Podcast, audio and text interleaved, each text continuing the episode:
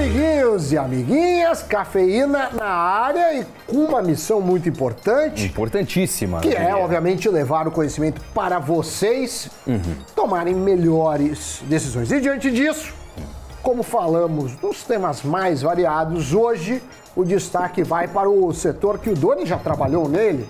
Verdade. No setor de construção.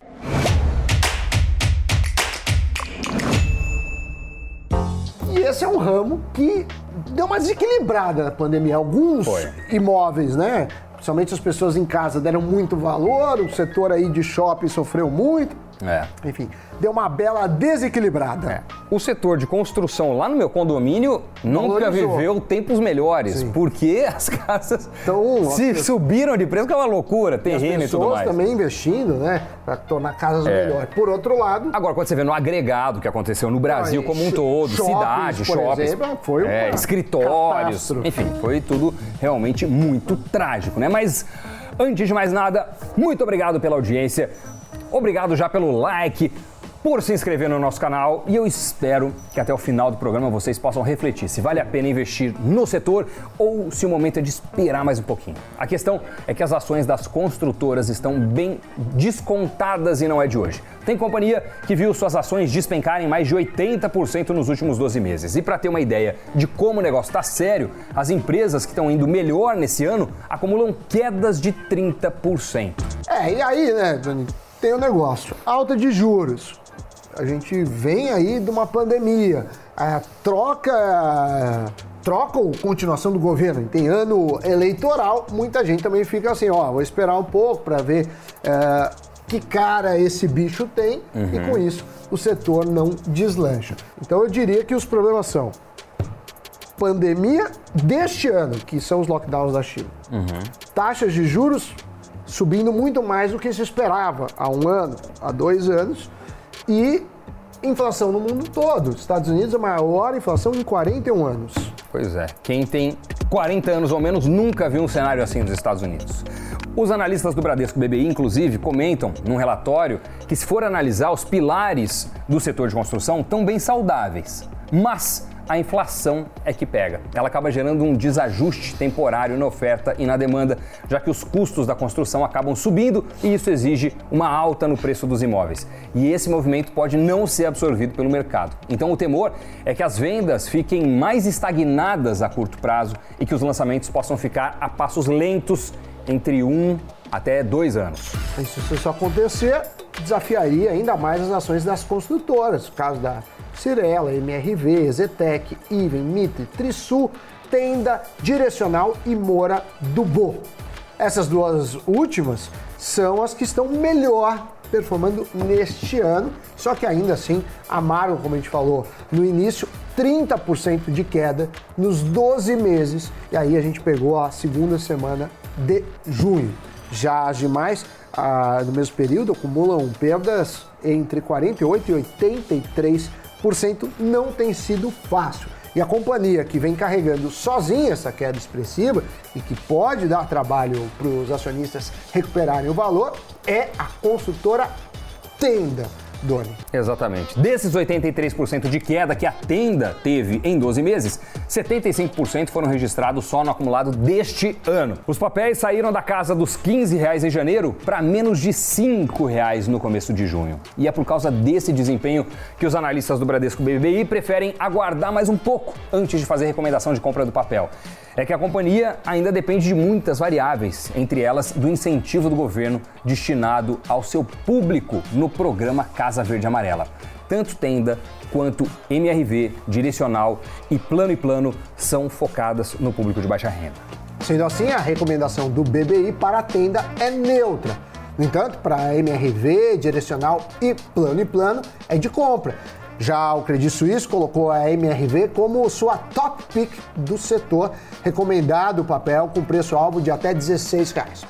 Os destaques da operação da construtora popular é a liquidez das ações, desconto no seu valuation, ou seja, preço da ação barato, segundo eles, além de boa execução das operações da construtora de forma geral. Já quando analisado o perfil de média renda, a Cirela parece estar melhor posicionada. A empresa é apontada como tendo uma margem de negociação mais saudável, apesar do cenário de juros em alta ainda serem um desafio. Mesmo assim, os analistas destacam que pode ser que a companhia não tenha alta expressiva nas vendas, como é esperado caso os lançamentos sejam adiados.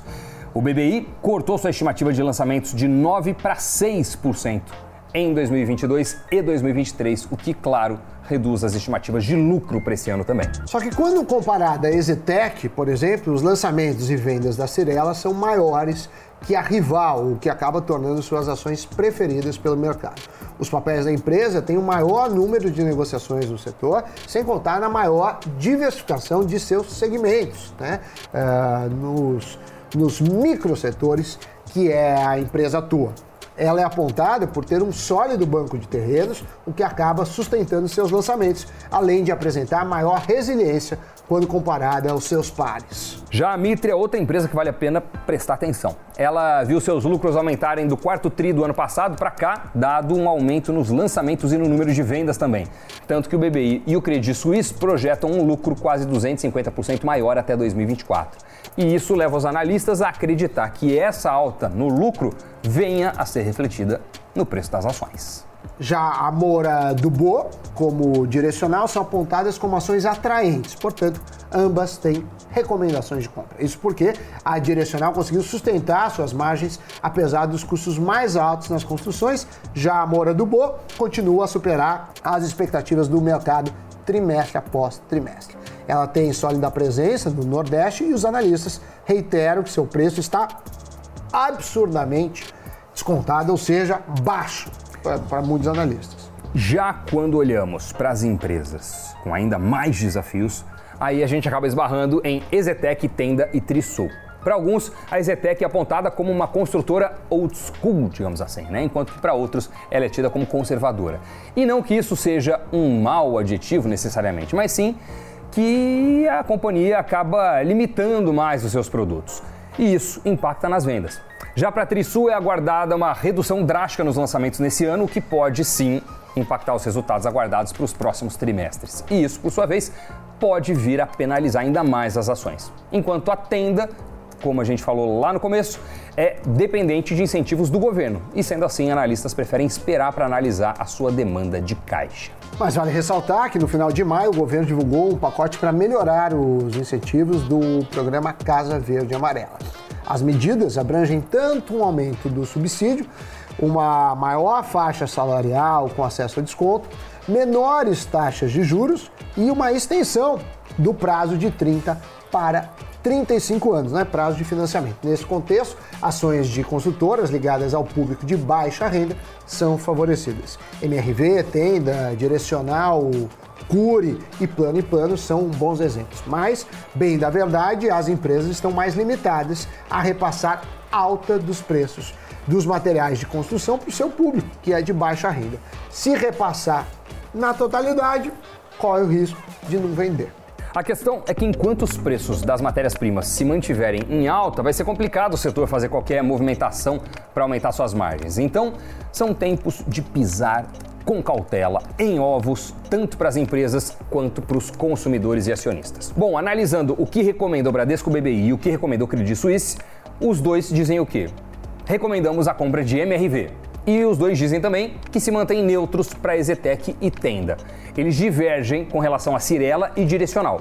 O Banco Suíço se mantém neutro para ambas, enquanto o BBI recomenda compra para os dois papéis. Já a Moura do Boa, Iven e Mitre tem recomendação por parte do BBI porém o Credit não está fazendo no momento a cobertura dessas ações. E dito isso, nada me resta além de chamar Giro de Notícias. A administradora de planos de saúde Qualicorp adquiriu carteira com cerca de 6,7 mil beneficiários no segmento coletivo por adesão do grupo Club Care. O valor do negócio não foi revelado.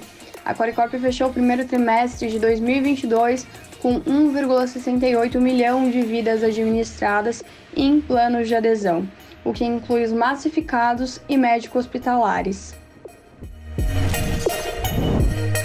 A CSN e sua controlada CSN Energia assinaram um contrato para aquisição da Chapecó, que detém o direito de exploração da usina hidrelétrica Quebra-Queixo, localizada em Santa Catarina. O valor do negócio não foi revelado. As partes vendedoras são a Astra Infraestrutura, fundo de investimento e participações, administrado pela Reage Administradora de Recursos e a BMPI. A usina Quebra-Queixo tem uma capacidade instalada de 120 megawatts médios. A construtora MRV concluiu a venda de dois empreendimentos localizados nos estados de São Paulo e Bahia, pelo total de 141,5 milhões em valor geral de venda, oferindo lucro bruto de 31,4 milhões. A operação envolve os empreendimentos Florença Garden, em Campinas, São Paulo, e Solar dos Campos, em Lauro Freitas, Bahia. O custo dos dois empreendimentos foi de 110,1 milhões. Todas as informações vêm da Reuters. Notícia girada, Sammy Boy. Agora quero apenas fazer um agradecimento aqui. Agradecer a você pelo seu like, agradecer a você por se inscrever no nosso canal e contribuir com a continuidade desses conteúdos de qualidade, volume e gratuitos. Hoje e sempre. Tomara. Vamos, vai depender de você. Valeu, pessoal. Tchau.